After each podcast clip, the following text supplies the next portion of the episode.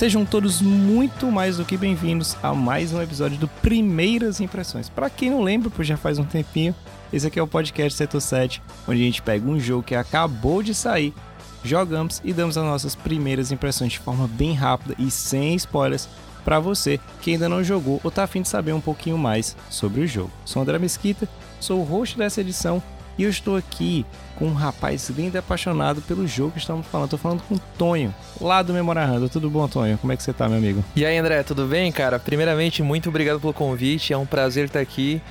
E um bom dia, boa tarde, boa noite para todo mundo, para todo mundo que tá escutando. E hoje eu vim aqui falar de um dos meus jogos favoritos aí, o que para mim já é o meu jogo do ano já. Olha aí, rapaz, né? Olha, tudo bom. E antes da gente entrar, eu só vou deixar um recadinho aqui para você rapidão. Se você quiser contribuir para que o Setor 7 continue produzindo cada vez mais conteúdos com qualidade e independência, considere deixar aqui apoiar ele de diversas formas. Se você está ouvindo esse podcast que só saiu gravado, vai aqui embaixo no link que tem na Twitch e deixa o follow. Se você curtir aquele conteúdo, vai, considere dar um sub, tá baratinho, a gente vai estar em setembro. Se você gosta de vídeos e um conteúdo diferente lá no YouTube, também pode ir para lá. E se quiser conversar, dar sugestão de pauta, alguma coisa, tem o nosso grupo do Telegram, que é t.me barra o setor 7. Tá tudo aí embaixo na descrição. Mas simbora começar aqui, que o papo é rápido, mas tem muito conteúdo. Antes disso, eu quero falar um pouco sobre o jogo, né? Que a gente vai apresentar aqui é o Deathloop, que foi lançado no último dia 14 de setembro. Ele é um exclusivo de PS5 para consoles e por enquanto, tá? E foi desenvolvido para Arkane Studios e publicado pela Bethesda. Vale lembrar também que ele é um dos últimos jogos que possivelmente vai sair para PS5, pois a Microsoft ela fez a compra da ZeniMax no ano passado, né? A Arkane ela é conhecida por jogos maravilhosos que saíram ultimamente, que é o Dishonored 1, o 2 e o belíssimo Prey, tá? A sua recepção foi muito boa, mesmo com um marketing meio estranho utilizado pela Sony nas conferências, onde parecia que a gente estava vendo um trailer literalmente em loop e ninguém estava entendendo nada. Ele saiu com boas notas, principalmente pela parte da crítica, Teve uma parte de Flames que aí eu vou deixar para o Tony falar um pouquinho, mas os principais aspectos positivos e negativos são: positivo, ele tem um gameplay bacana, uma ótima narrativa e construção de mundo. Se você pesquisar rápido, e negativo, tem uma questão do porte para PC, algumas mecânicas que pode ser no início difícil para algum jogador, mas aí eu pergunto para você, meu querido Tony Vigor, cara, qual foi sua primeira reação com o jogo? Eu sei que você também, assim como a gente, curte analisar jogos de uma forma também profissional, mas o que foi que te chamou a atenção? Aquilo que você sentou, olhou ali e falou: Cara, esse jogo realmente superou minhas expectativas. Eu acho que ele é o loop do ano aí, o Game of the Year. Conta aí pra nós, hein? Cara, então, é. A gente recebeu em antecedência o jogo. Eu tive o prazer de poder relaxar, sentar com calma para jogar o jogo. Eu joguei no PC, né? Como você falou, da... eu também quero comentar também sobre os problemas que a gente teve com o porte. Mas é, eu sou um grande fã da Arkane Studios. Eu desde 2011, né, desde 2012 ali, eu acho que foi 2012 quando saiu Dishonored o primeiro. Eu sou um grande fã da Arkane e eu tinha certas expectativas para esse jogo, né? Eu não sabia se ele ia manter muito a questão do Immersive Simulator, eu não sabia se ele ia apelar mais para ação, é um jogo assim com menos características desse, dessa filosofia de design. Mas eu já fui capturado logo, logo de cara pelo jogo pelo, pela forma como ele é carismático, né? Não é de hoje que a Arkane Studios ela é conhecida pelo world building maravilhoso que ela faz no sentido de é, o, o mundo que você vive ser um personagem à parte. Mas eu achei, cara, os personagens extremamente carismáticos, os, os antagonistas, o teu personagem principal aquela aquela relação que ele que o coach, né, o coach que é o teu personagem principal, ele tem uma relação muito íntima com a personagem Juliana, que é a, a como se fosse a antagonista principal da história. É, é, a, é a pessoa que parece que está ciente daquele loop, né? Porque tem toda uma questão da história aí que a gente pode entrar mais a fundo. Mas as primeiras impressões para mim foram maravilhosas, cara. Apesar do porte do PC não ser dos melhores, é, é muito bom para mim como fã poder me reencontrar com aquela filosofia de design da, da Arcane, né? Aquele gameplay emergente, aqueles vários sistemas que conversam entre si, né? É, dentro do próprio jogo, sistemas independentes que interagem entre si.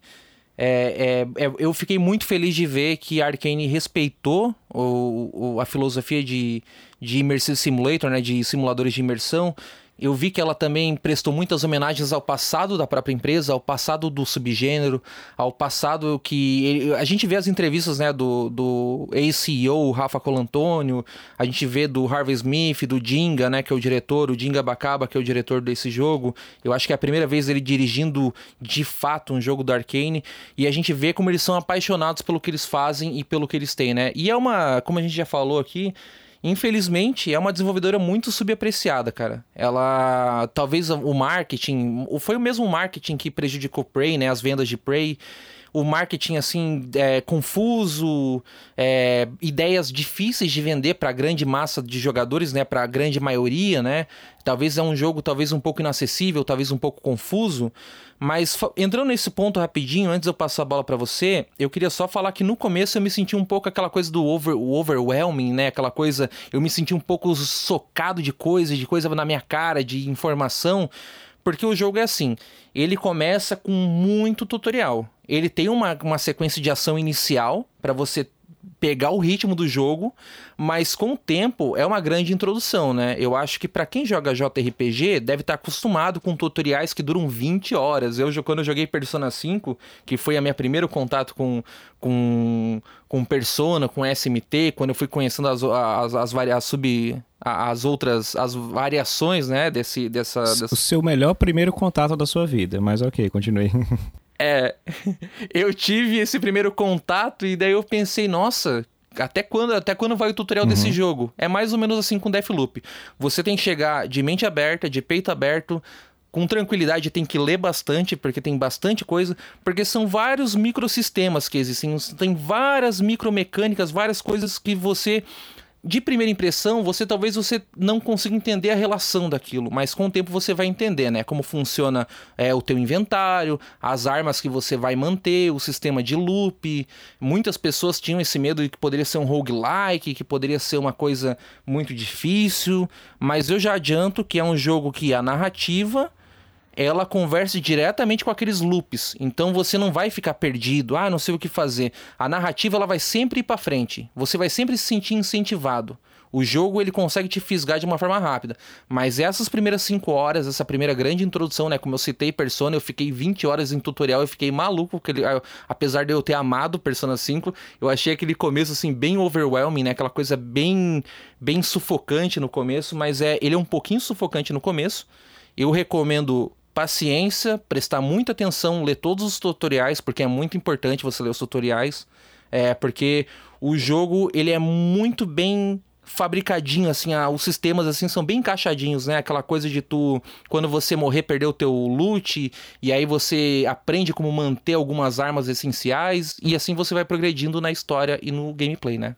Até te perguntar para esse ponto aí que você falou de, de tutorial, de leitura, ele tem dublagem e legendas em português?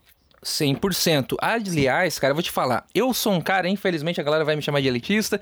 Eu gosto de jogar em inglês, eu gosto de ver a atuação dos, dos dubladores eu não originais, li, Eu não né? lhe julgo, porque eu sou professor de inglês, então não lhe julgo. Tá? Eu gosto de ver, eu gosto de ver a atuação, né? Eu gosto de ver Sim. até. Eu já cravo aqui que a Juliana ou o coach, né, o, ambos os voice actors, o, o voice, os dubladores, eles podem concorrer tranquilamente à performance no The Game Awards, né? Não que eu ligue muito para The Game Awards, para premiação, mas eu ia ficar muito feliz de ver uma empresa que, assim como eu fiquei feliz quando vi Disco Elysium levar uhum. tudo em 2004, é 2004, nossa, olha, olha onde que eu tô. Em 2019, né, quando Disco Elysium foi o jogo mais premiado da noite, eu ficaria muito feliz de ver, né, o reconhecimento da geral, assim, da Arkane Studios. É, voice acting a, a, a, em inglês, maravilhoso. Em português está muito bem adaptado.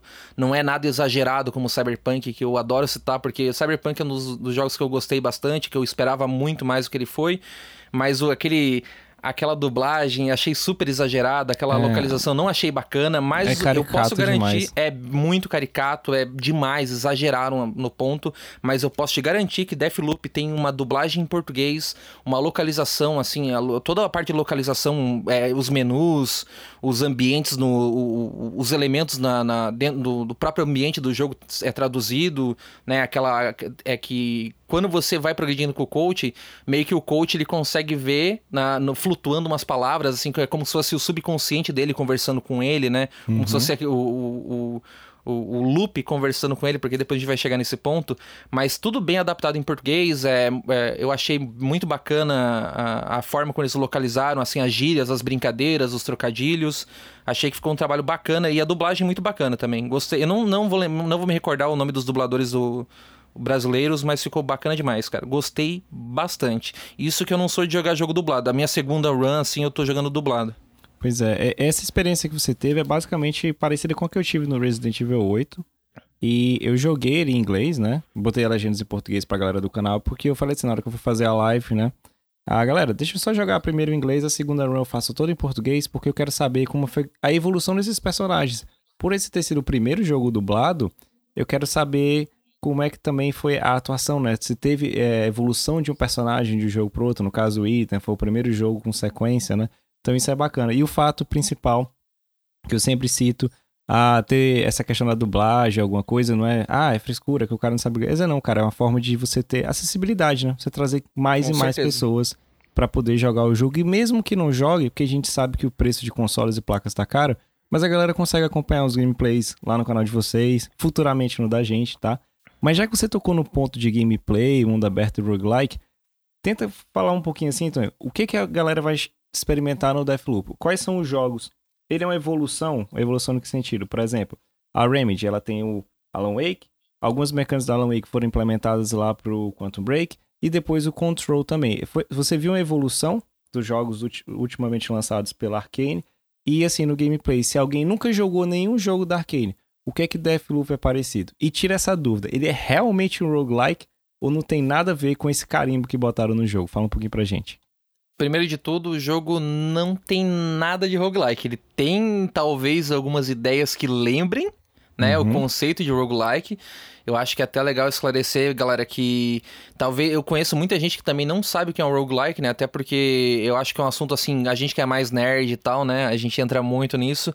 Mas é, o roguelike é uma estrutura de jogo que, que é muito aquela coisa da repetição, do erro, do, de tu aprender com os seus erros, de tu progredir de no sentido do jogo ser curtinho, ser uma, o jogo ter um, ser curtinho, mas é um jogo ser muito difícil, né? Que vai muito da, da, da tentativa e erro, que vai muito da repetição. Que, ah, meu Deus, perdi tudo, começa tudo do zero, né? Tem aquele medo do pessoal do roguelike, né? Existe, existe esse medo, mas não, não tem nada de roguelike, não é um roguelike. Ele tem toda uma função narrativa por trás dos loops, então não do, do, dos ciclos, né? Vamos traduzir certinho por causa dos ciclos que existem no jogo. Porque basicamente a história é: você é um cara que perdeu a memória, você tá preso num loop temporal, uma ilha maluca chamada Black Reef, que a festa rola o dia inteiro. É, é, é, é, digamos assim, é, eu acho que. Uh, vou, dar, vou dar um exemplo é, rápido. As é uma pessoas... ilha dos solteiros, assim? A ilha dos solteiros. É a ilha dos solteiros, né? Não, mas assim, é bacana porque assim, vamos dar um exemplo fácil. Eu acho que quem tá escutando aqui agora já deve ter jogado Bioshock. Né? Eu imagino que já tenha jogado Bioshock. Se você tem um interesse por Deathloop, se você tem interesse por Arkane, você já deve conhecer Bioshock. Você já deve ter um, um, uma predisposição a isso. Digamos assim, Bioshock, Prey, esses jogos, como que é o conceito? É um lugar onde vai as pessoas mais espertas, mais geniais do mundo morar naquele lugar, né? E aí Deathloop é basicamente isso, as pessoas ricas, pessoas poderosas, inteligentes num lugar único, né? Como era Rapture em, em, Bioshock, era um lugar assim onde iam os maiores gênios viver, né? Era um lugar livre, era um, era um lugar perfeito, entre aspas, mas tudo deu errado, né? Virou uma, uma, uma distopia, né? Acabou virando uma grande distopia no final do dia. E Black Reef, né, essa, esse mundo criado pela Arkane Studios é basicamente isso. É uma ilha onde aconteceu um colapso, uma... uma, uma, a, como que se pronuncia? Me, me ajuda que eu esqueci a palavra. Qual? A tá anomalia, uma anomalia, anomalia temporal, rolou uma anomalia temporal e cientistas né, conseguiram desenvolver uma forma de, de, de criar um loop do, do, do, daquele dia resetar. Então você morreu num dia, você volta no outro. E assim existia aquela ambição das pessoas que fundaram aquele lugar, que patrocinaram aquele lugar. Que era a função de, nossa, vamos fazer um lugar onde a gente pode fazer festa, onde a gente pode se matar, pode fazer o que a gente quiser a gente pode estudar a ciência ao máximo, sem nenhuma restrição do mundo externo, a gente vai poder viver nesse loop para sempre e a vida vai ser maravilhosa e perfeita. Como a gente sabe, em Prey, em System Shock, em Bioshock, esse, esse negócio não deu certo, né? E a gente tem essa ideia de, nossa, pessoas incríveis indo para um lugar incrível, né? A gente tem até essa, essa relação com o mundo nosso. A gente, nossa, Jeff Bezos, Elon Musk, olha só, é. eles estão indo para a lua, estão indo para o espaço, né? É, Mas na quando, verdade quando são você... todos uns cuzão, né? Isso, você, vê, você acha que você está criando... Eu nunca me esqueço de um fora da caixa que do, de jogabilidade que participou o Heitor, lá do Overload, ele falou, cara o meu. Aí ele pergunta, a pergunta foi tipo assim: como é que vai ser o seu céu? Não, cara, vai ser tipo um parque de diversões, onde você vai poder fazer tudo que você quer todo dia e tal. E ele começou a descrever, ele falou: cara, vai ter uma hora que eu vou enjoar. Porra, eu acabei de criar o um inferno, velho. Eu não criei o céu. Exatamente. A galera vai ficar louca. Né? Então, tipo, é a mesma coisa. Você acha que vai dar tudo certo, mas chega, chega até um momento que a galera tenta testar ao máximo os limites e vai dar merda, vai dar merda, né? Exatamente. E daí, quando você se envolve na história de Black Reef, você acaba percebendo que, na verdade, aquelas não eram pessoas virtuosas, incríveis, geniais. É, na verdade, um bando de rico cuzão pra caralho, né? Você começa a descobrir aquela história, mas não vou dar spoilers, eu recomendo vocês a se envolverem nessa história, porque essa história é incrível. A pergunta que tu me fez antes é. Só concluindo, né? Você é o coach e você começa a descobrir sobre o seu passado, sobre aqueles infinitos loops, há quanto tempo você tá preso naquele loop, quem é, o que aconteceu, quem são esses visionários, né? Esses oito visionários que são as pessoas que conseguem deter o poder do loop, que conseguem fazer aquele loop continuar acontecendo. É... Você acaba descobrindo quem é a Juliana você descobre que você precisa enfrentar e matar os oito visionários num único dia, né? Antes que aquele dia reinicie, para você poder quebrar aquele loop. E tudo isso é, é, faz a narrativa, faz a história do jogo ir pra frente. Isso é muito gostoso como a história se desenvolve. A pergunta que tu me fez é o que eu consigo enxergar nesse jogo dos outros jogos da Arkane. Cara, eu consigo enxergar muita coisa desde as coisas mais básicas, né, como os poderes, né, você tem poderes, você adquire poderes assim que são derivados dessa anomalia temporal, desse, dessa catástrofe é, que aconteceu naquela ilha é, fictícia chamada Black Reef. Você tem poderes, você tem poderes tipo de Dishonored, aquele, aquele poder hum. de, de teleporte. Trocar você de tem corpos, o, né? Você, uh -huh, você tem um, um, aquele poder tipo do furacão do, do, do Dishonored que tu podia jogar as pessoas para cima. Tem um poder parecido. Tem um poder parecido com os ratos? Olha, deixa eu ver agora. Hum, que aquele era show, não, cara. Aquele é pior que o do rato não vai ter. Não vai pô, ter o bom, poder do era rato. Foda, pô. Vai ter poderes que lembram é, Prey também. Vai ter poderes que lembram poder, os poderes que você ganha em Prey. Então, da, da, desde essa parte mais superficial, você consegue enxergar essas semelhanças, né, com os jogos da Arkane, até com outras coisas, né? É, é, é, a Arkane, eu pensei, putz, pra qual que é a direção que esse jogo vai tomar, né? Eu acho que a Arkane, ela quer fugir um pouco dessa maldição, entre aspas, que existe nos simuladores imersivos, né? É, para quem não sabe, Immersive Simulator é um subgênero de jogos, ele pode ser aplicado tanto em primeira pessoa, terceira pessoa, visão isométrica. Ele é mais comumente aplicado a jogos em primeira pessoa, né? Jogos assim, exemplos, né? O próprio BioShock, é, o Deus Ex, são jogos assim que se encaixam no Immersive Simulator. O System Shock, então já para a pessoa ter uma relação. Se a pessoa jogou um Immersive Simulator, ela sabe o que ela pode esperar para a próxima experiência.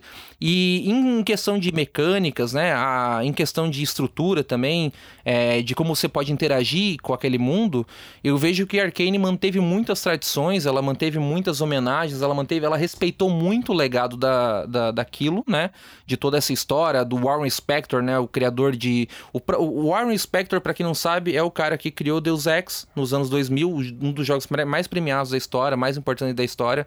Ele criou a alcunha, né, do Immersive Simulator. E eu, eu sinto que a Arkane respeitou muito esses sistemas, a Arkane conseguiu manter muito disso, mas ela também soube dar o passo na direção certa. Ela soube é, modernizar é, esses sistemas, ela soube é, talvez aproximar um novo público, que também me perguntou se a pessoa que nunca jogou nada da Arkane pode chegar no, no Deathloop, e eu falo com certeza absoluta, André. Eu acho que esse jogo, ele é o mais, assim, é, como que se fala, mais gentil, mais friendly, uhum. mais... É, é é o. Como que se fala, André? Me dá uma ele, palavra. Ele chama user friend, que é amigo do usuário. Tipo assim, a pessoa pode Ele- chegar e jogar sem, sem ser, tipo assim, um expert em FPS, um expert Uhum. em RPG, né? Em um expert em Immersive Simulator. Ele é o jogo assim que ele é o, ele é o mais assim amigável da, da Arkane Studios para um público novo. Eu sinto que existiu um grande problema em tentar explicar o que era Prey na época. Eu acho que Prey é um jogo difícil de se vender, é um jogo meio truncado mesmo. Eu vi muitas pessoas reclamando, falando que, que não conseguiu aguentar jogar, que era um jogo muito travado. E o próprio Rafa Colantônio comenta isso, que não é fácil vender Prey, né? O Rafa Colantônio é o fundador, né? Hoje não tá mais na Arcane, ele saiu em 2017, mas ele foi o fundador da Arcane e, e ele foi também o idealizador de Prey. Ele comentou que é difícil vender Prey, é difícil. É, é um jogo com muitos sistemas, é um jogo muito, muito peculiar pro, pro, pro público geral. E eu sinto que. Eu acho que Deathloop consegue quebrar essa barreira, mas ao mesmo tempo o marketing dele não foi bacana em explicar o que ele realmente é, né? Então a estrutura isso é do problemático Deathloop. demais, cara, porque a gente É. via conferência atrás de conferência e, Uhum. tipo assim, eu cheguei no último showcase a ficar puto. Cara, eu não aguento mais ver esse jogo, velho. É, aí- foi uma aí- coisa, criou uma coisa meio negativa, né? Meio reversa, né? Pois Infelizmente. é. E, e eu, e eu não sabia se. Eu cheguei até a questionar isso. Eu não sabia se era por motivos de a Bethesda ter sido adquirida pra Microsoft e a Sony ter ficado puta e ter feito aquilo ali. Ou se era questão mesmo de marketing, né? Mas aí quando Eu eu vi você que- comentando o Blader e o Pedro, aí eu vi, não, cara, são- é uma galera que, tipo assim, leva o jogo a sério. E não é só porque eles gostam, eles iam ter critérios pra analisar. Uhum. E quando eu vi vocês falando, cara, deve ser realmente bom, saca? Ô, a estrutura rapidinho pra quem tá estudando agora é funciona assim. Você tá num loop temporal que só você, a Juliana e poucos personagens sabem que vocês estão num loop de um único dia, que é o, o dia original. A ideia era, a ideia era que todos soubessem quantos dias passaram, mas para todas as pessoas da ilha, seja, porque assim, os visionários são pessoas assim excêntricas do mundo. Essas pessoas, e digo mais, né, são uns personagens assim fora do vídeo, fora do jogo per se, são personagens super bem desenvolvidos, envolventes, com histórias caris são carismáticos assim. Eu acho que é um dos melhores world buildings, é uma, das melhores construções de mundo da Arcane. Black Reef, que é a ilha, é um personagem à parte, cara. Tem momentos incríveis, né? É, é, então, voltando um pouco, digamos, tem uma, uma visionária que ela é uma líder religiosa de um, de um culto meio maluco, assim. E aí ela trouxe os fiéis pra morar com ela na ilha. Aí tem o, Alexis Dorsey, que é um mega milionário maluco com gostos peculiares, que chamou todos os amigos deles pra morar na ilha, os empregados e amigos dele. Aí tem o, o- a Wendy, que é uma cientista muito muito foda, que ela, ela ela veio na ilha sozinha morar. E aí ela tem tipo alguns capangas com ela. E basicamente são várias pessoas, são vários é, tropes, né? São vários arquétipos de, de pessoas assim peculiares que vão morar naquela ilha. E elas detêm o poder do loop. Só que aqui, alguma coisa deu muito errado ali. Aquela utopia virou uma distopia, né? A festa virou o enterro, né? Virou velório. Isso. Como que é aquele meme? É, o- essa festa virou um velório, né, cara? Já dizia Virou um velo- saudoso, saudoso Clodovil. virou um velório porque é, funciona assim: o seu objetivo basicamente é quebrar o loop. Pronto. E aí você tem uma estrutura assim: são oito visionários. Você tem quatro períodos de- do dia pra jogar, que é amanhã, o meio-dia, a tarde e a noite. E você tem também é, é, quatro regiões, né, da ilha de Black Reef. Você tem quatro regiões distintas, assim, bem únicas, cada uma com uma peculiaridade. E o bacana é que se você visita essas regiões em horários diferentes, né, nesses quatro horários, essas quatro regiões, muita coisa vai mudar. Vai mudar o clima, vai mudar, é, alguma coisa muda, uma loja tá fechada, um, um ambiente tá fechado, um carro tá quebrado, um item mudou de lugar, um certo personagem saiu de tal lugar. Então é complicado porque é um grande, na minha ideia, a Arcane ela pegou um quebra-cabeça, ela construiu uma história bem maluca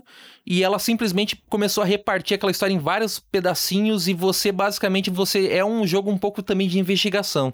você precisa investigar vários lugares, você precisa ir atrás de pistas, você precisa fazer os personagens se encontrarem. Ah, tipo assim, ah, não, eu consigo matar um visionário em tal horário, mas no outro horário vai ter outro visionário. Aí eu preciso fazer que os dois vão pro mesmo lugar para poder pegar os dois ao mesmo tempo, entendeu? Então vai uhum. rolar muito disso. Você vai ter que ir atrás de pistas, você vai ter que fazer missões secundárias, você vai ter que explorar. Às vezes um loop teu, tu não vai enfrentar nenhum visionário no loop teu. Você vai passar um dia inteiro sem enfrentar nenhum visionário, mas você vai pegar recursos, vai pegar armas, vai pegar upgrades, que é assim, quando reseta o loop, você perde tudo que você tem. Mas, já no comecinho do jogo, você consegue uma habilidade de infundir itens. E aí aqueles itens ficam com você para sempre. E o bacana é que tudo isso é pautado na construção de mundo de Deathloop. Ah, por que, que você consegue manter aqueles itens? Tem uma explicação. Ah, por que tal coisa tá de tal jeito? Tem uma explicação. Por mais maluca que seja, tudo tem uma explicação no mundo de Deathloop. Então é bacana porque ele não é tão pesado quanto um roguelike. Um roguelike, às vezes você perde tudo e você tem que começar tudo de novo. E roguelikes tem alguns que são de fato punitivos. Mas Deathloop não tem isso porque ele tem uma história muito gostosa que você vai acompanhar. E ele também tem a questão dessa aí que eu te falei, que você pode infundir itens muito cedo. Então, cara, com, com menos de 10 horas eu já tava com vários itens, com várias habilidades e poderes. Eu já tava bem OP, bem forte, sem sentir falta do que eu perdia. Aí você vai ter, né? Você vai ter é, armas, você vai ter uh, upgrades pro teu personagem, como pulo duplo, dash, você vai ter os poderes também, né? Que você pode equipar dois poderes.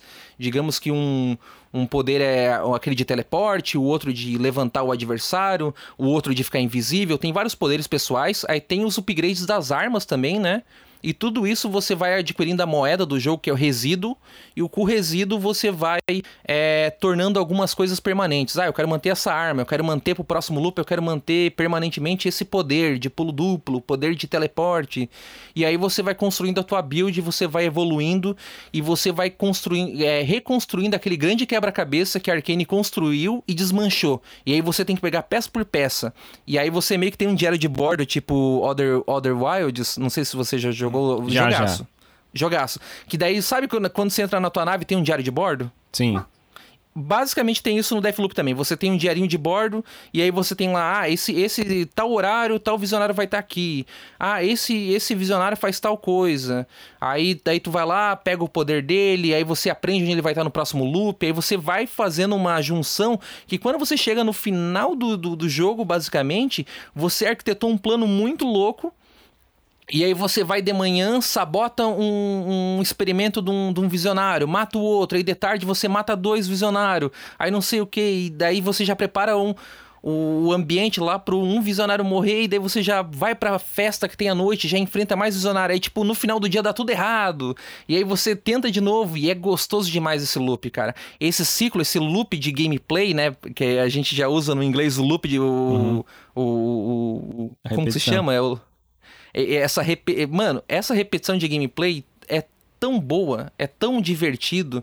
Eu me senti assim tão renovado quando eu saí desse jogo, porque, porque eu pensei, cara, é aquela arcane que eu gostava do Dark Messiah, do Arx Fatalis, é aquela arcane do Dishonored, do Prey, só que com uma cara nova. É como, eu... se, é como se você falasse assim, tipo, era um, era um ponto que eu queria chegar. Como se, você até acabou falando a resposta antes de eu perguntar, que tipo, essa questão do loop, ela não chega a ser algo que incomoda, né? Não chega não, a ser mal nenhum. comparando Majora's Mask. Você ficava puto porque você chegava uhum. no limite de tempo e você tinha que tocar o Song of Time e voltar. Não, não, não, é, não é aquela, não é aquela tipo aquele loop que te frustra, disso. né? Não, não, não, não. Existem comparações com Majora Mask que eu acho até justas, eu vi pessoas comparando, mas não é nada que, que vai te frustrar, não é nada que vai acabar com o teu dia. É, é tudo e, e gira é, em torno do, de duas coisas. É, gira em torno da narrativa, porque a narrativa vai te prender, ela vai evoluir e gira em torno do, da tua criatividade como jogador. Porque o Immersive Simulator vai te dar várias ferramentas para tu brincar, para tu é, enfrentar os personagens, para tu várias formas de enfrentar os adversários. Então, é, tudo gira em torno da diversão, da criatividade, do que o jogador pode completar como, com, com a player expression, né, com a sua expressão de jogador e o que o e, e também o que o jogador vai é, é, da forma como ele vai se envolver com a narrativa. Então aquele loop no final do dia é, se torna mais como uma função narrativa do que alguma mecânica hiper incrível de roguelike, ah, o Hades, não sei o que. Eu adoro Hades, né? A galera fala Hades, Hades. Eu adoro Hades. Ele é roguelike purinho. Ele é, para mim, o melhor roguelike que eu já joguei é Hades, mas não tem nada de roguelike no. Tem ideias. Digamos que tem ideias tem conceitos de roguelike, mas não é um roguelike. Não se preocupa. Você que não gosta de roguelike, pode ir tranquilo. É um jogo assim que tá longe de ser um FPS genérico, né? A gente vê muita gente aí no Flame War. A galera até tu comentou antes que o pessoal dando nota baixa na sacanagem, o pessoal sacaneando o jogo. Os, o pessoal de um lado meio brabo porque o jogo não saiu pro console que ele tem. O pessoal do outro meio brabo porque a, a, a tal empresa foi comprada por outra empresa. E aí você vê a Arcane no meio desse fogo cruzado tomando bomba por causa. tomando bomba de graça, né? Não precisava disso. E é uma, uma desenvolvedora assim tão competente, tão assim, eu acho que dentro do AAA. Eu acho que é a minha favorita hoje dentro do AAA. A galera me conhece, quem me conhece aí do, do Twitter, do, das lives lá que a gente faz o Memória Random, é, sabe que eu sou um cara muito do jogo indie.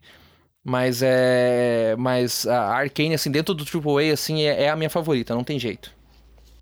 Não, e essa parte que tu tava falando, Tonho, do, do Hades, que é. Pega os dois jogos que acho que ficaram mais famosos esse loop, é o Zelda, porque, enfim, Zelda, e o Hades, pela questão de ter sido, para mim, um dos melhores jogos daquele ano. Talvez por Final Fantasy ter um apelo na minha vida, do mesmo jeito que Arcane tem na sua, eu considerei o Final Fantasy o melhor jogo daquele ano. Mas essas mecânicas que tu falou de conservar o duplo pulo, conservar alguns fatores, é, é o que meio que tiro, que a galera confunde muito, né? Tem jogos como Roguelike, que são, tipo assim, não vou dizer punitivo, mas por uma determinada audiência que eu acho que o jogador casual não é bem legal. Não é então interessante. Não, eu concordo contigo, 100%. Mas... Tipo, aquele. Como que se chama? Spelunk é bem Porra. punitivo. Eu, eu não aguento Spelunk. Não, o Rogue Legacy também, desculpa. né, cara? O nome já tá ali, que é, é bacaninho. Eu tenho esse jogo no, no, meu PS4. Eu adoro esses jogos, eu sou apaixonado por É porque nós somos Rogue loucos, Legacy, cara. Por, somos doentes. Então aqui, quando junta duas é, é pessoas... É, eu sou maluco do indie também. Mas assim, é punitivo. Tem hora que me acaba com o meu dia. Tem hora que eu fecho o jogo assim, que eu saio do computador e vou deitar e choro na cama que nem criança. Não, mas acontece, é complicado. Isso, e... Até pra gente que é maluco do jogo indie, a gente passa mal com ah, esses games. Não dá não, bicho. Mas acho que do Hades, que o que a galera compara, você até falou que não é tão Hades, acho que é só mesmo aquela mecânica de roguelite, né? Se que vocês quiserem saber um pouco mais sobre isso, tem um vídeo sobre Hades e Hollow Light lá no canal. Então a gente explica um pouquinho sobre isso, tá? Mas essa fase de você pegar alguns elementos, eu acho que é legal porque além de transformar o próximo loop, ou se a gente for usar a gíria que a galera gosta de usar na internet, a run, né? É, deixa uhum. mais interativo, deixa mais, mais legal. Não, não é chato, é uma forma de você melhorar aquele gameplay e você fazer o cara pensar, não, agora vai, agora eu vou fazer dessa forma. Eu tô progredindo, isso. sabe? Você, cara, isso que você falou agora, desculpa te interromper, mas assim, é um negócio assim, a sensação de progressão é muito louca nesse jogo. Eu sou um, eu sou um, digamos assim, digamos que eu tenho 29 anos, eu não sou tão velho, mas eu também não sou muito novo. Digamos que eu já vivi muitas experiências no videogame, né? Então, tipo, sabe quando você o jogo já é meio formulaico e você sabe quando tá chegando no final, você sente que tá chegando no final, o jogo te entrega recursos que tá, tá tudo no final. O Deathloop, eu não sabia que eu tava no final até a hora que eu zerei ele. Uhum. Porque é um jogo instigante, cara. É um jogo instigante o Deathloop. Ele, ele, você não sabe como você tá no final. O jogo, ele tá sempre progredindo. O, a curva de aprendizagem dele é muito bacana. Essa coisa do loop, ele não é em função. Porque assim, sendo bem justo e claro, roguelike. Ele é, ele é punitivo e ele é daquele jeito porque é um jogo curto. Uma run de raids que eu faço aqui hoje, upado no máximo, eu faço em 15 minutos. Eu zero o jogo, entre aspas, uma run em 15 minutos. Eu fecho o jogo em 15 minutos. Então, as outras 20 horas que eu joguei de Hades para chegar nesse meu nível foi morrendo, repetindo, repetindo, repetindo, repetindo, repetindo. É, é porque o jogo é, é, um jogo assim menor, entre aspas, em escopo. Então, ele usa desse recurso roguelite, roguelike, de você morrer bastante, repetir muito o jogo, para dar aquele corpo, né? Para dar aquela encorpada. Eu acho que até alguns roguelikes fazem isso errado. Eles querem encorpar demais o jogo e vão além da conta. Eu senti isso em Dead Cells. Eu sofri muito em Dead Cells. Né? Então tô dando esse Mas exemplo. Dead Cells eu ainda acho Mas gostosinho, isso, cara. Isso... Eu ainda acho ele um pouco menos punitivo que o Hades algumas coisas, principalmente quando chega no hit ali e tal. Não sei, é, é doença. Uhum. Pode ser doença na minha cabeça que compartilhamos nós dois. mas eu gosto desses dois. Não, mas Oh, vai, vou te falar um negócio. Não existe isso em Deathloop, gente. Não é um roguelike. Ele não usa isso em função de ganhar tempo de jogo. Ele usa o loop, ele usa essa perca intencional que você tem para avançar a narrativa e para te dar a sensação de progresso. Você se sente, você sente o teu personagem crescendo.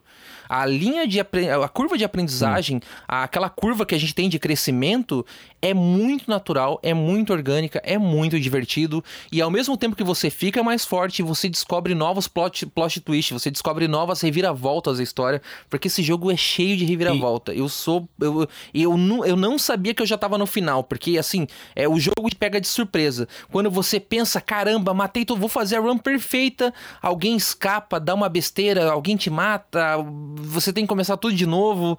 E é gostoso essa, essa evolução do jogo. É muito bacana você aprender com o essa jogo. Essa parte que você falou de, de aplicação, de melhorias nas runs. É, se eu for um jogador que, cara, eu só quero jogar direto, eu quero sair do ponto A e tentar chegar no final sem explorar tanto, sem precisar pegar a side. Eu não consigo, tá? Eu sou aquela pessoa que sai batendo em toda a parede achando que tem uma parede secreta. Mas se um jogador aqui uhum. casual, o cara pegou a versão de PC ou ganhou ali no PS5, comprou porque viu que tem muita gente comentando, escutou o podcast aqui. Ah, ele vai ter algum. Vai ser mais difícil se ele for direto? Vai ter necessidade de não. explorar? Como é que tá essa parada? Tá bem balanceado ou não? Tá bem balanceado. Se você quiser tocar direto ali, você tem uma narrativa ali que vai te mostrar muito bem o que fazer, muito bem, assim, uma, uma narrativa até que muitas vezes pega pela mão, só que tem um porém, né? Você vai entrar naquela tela de, tipo, um diário de bordo que você tem, que é tipo a tua mesa investigativa, que você vai ter que ler o que, que você tem que fazer, você tem que ler, ah, como que eu vou pegar esse próximo alvo. Ele tem uma linha, ele tem, digamos assim, ele é uma história escrita, que foi escrita perfeitinho, e aí ela foi rasgada, o papel foi bagunçado e você tem que reconstruir aquela história. Existe uma existe como você só tocar direto na história, existe aquela linha narrativa principal, mas, cara, eu não recomendaria. Eu recomendaria você explorar porque é gostoso demais você ler os documentos. Sabe aquela coisa no Immersive Simulator? Sim. Até encontrou que não é Immersive O Control, a galera reclama que tem muito documento, né? Hum. O pessoal reclama. Nada a ver aqui eu puxar o Control, mas vou puxar o Control porque eu lembrei do exemplo aqui do Control, especificamente. O pessoal reclama que tem muito documento Cara, no mas Control. Mas é essencial, Eu vou te bicho.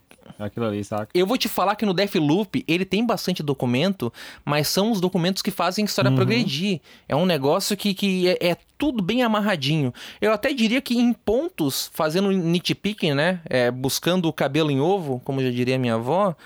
É, é, é, eu diria até que isso é um pouco prejudicial na minha visão, para mim, porque eu sou fã daquele Immersive Simulator, aquele simulador de imersão raiz, aquele negócio é, é, louco. Deus Ex, Deus Ex, é, é Tiff, aqueles jogos antigos. Eu, eu, sou eu sou o cracudo do Immersive Simulator, entendeu? Então, algumas coisas para mim são prejudiciais, porque eu acho que o jogo ele até se torna um pouco mais é, muito moderno, muito fácil e, e, e para mim, como fã de jogos mais antigos, assim, eu, eu fico até um pouco, acho que é um pouco prejudicial. Mas é um negócio muito bom para quem só quer seguir a história. Então pode ficar tranquilo que não tem nenhum impeditivo. Acho que é o jogo assim mais light, assim, da palavra, assim. É o jogo mais light da Arcane.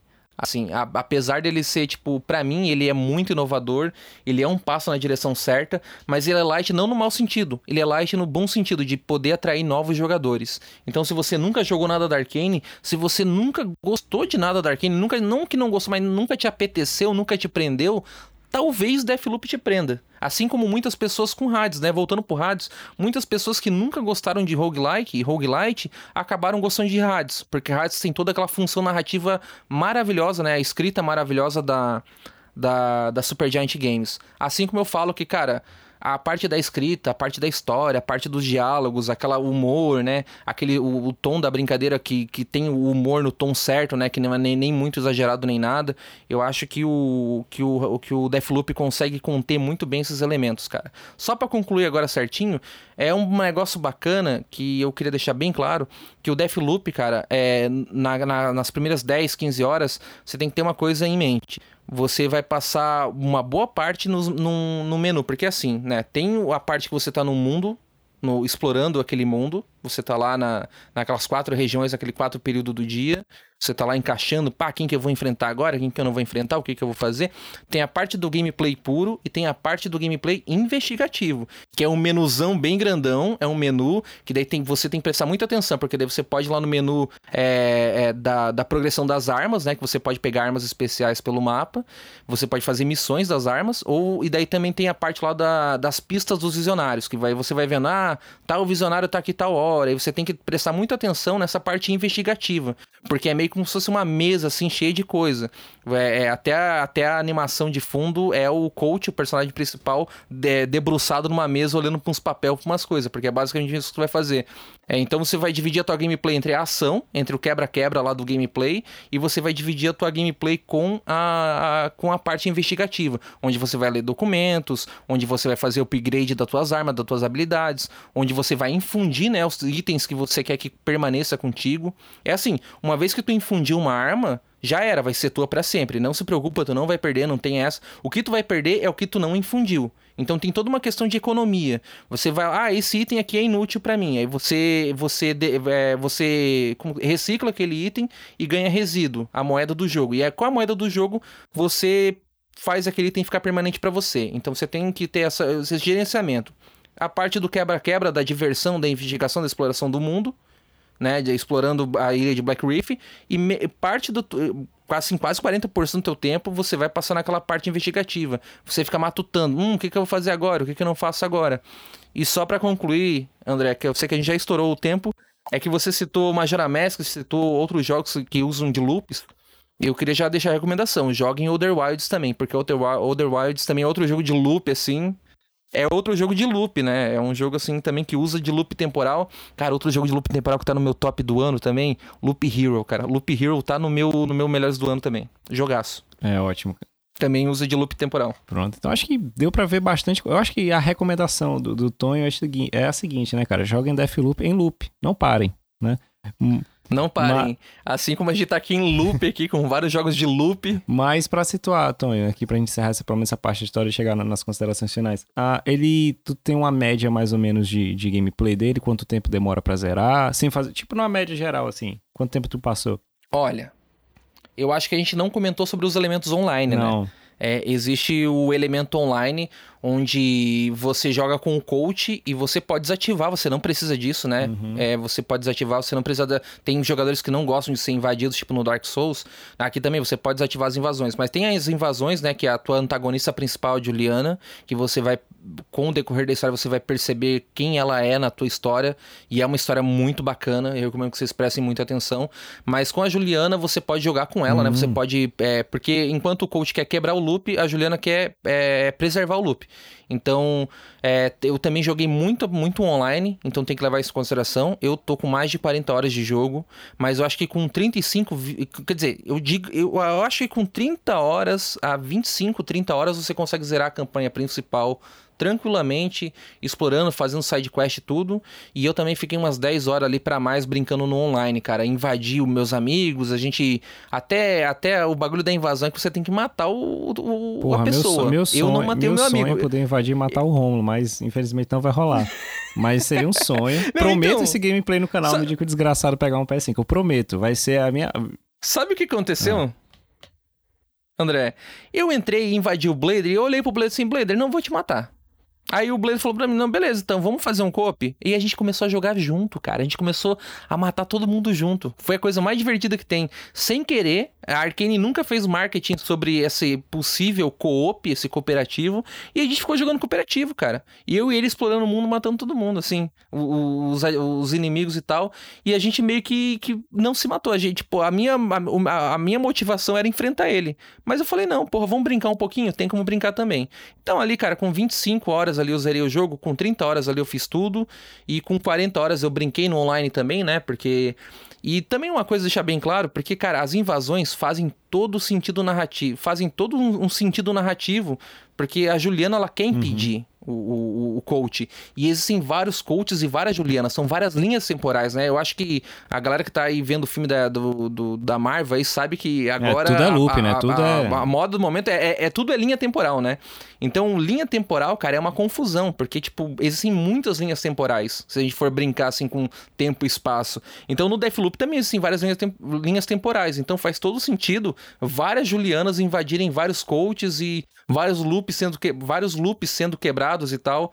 Então faz todo sentido a parte do, das invasões. Eu achei genial a parte das invasões e eu passei bastante tempo nas invasões. Então esse é o tempo assim médio que eu demorei para zerar.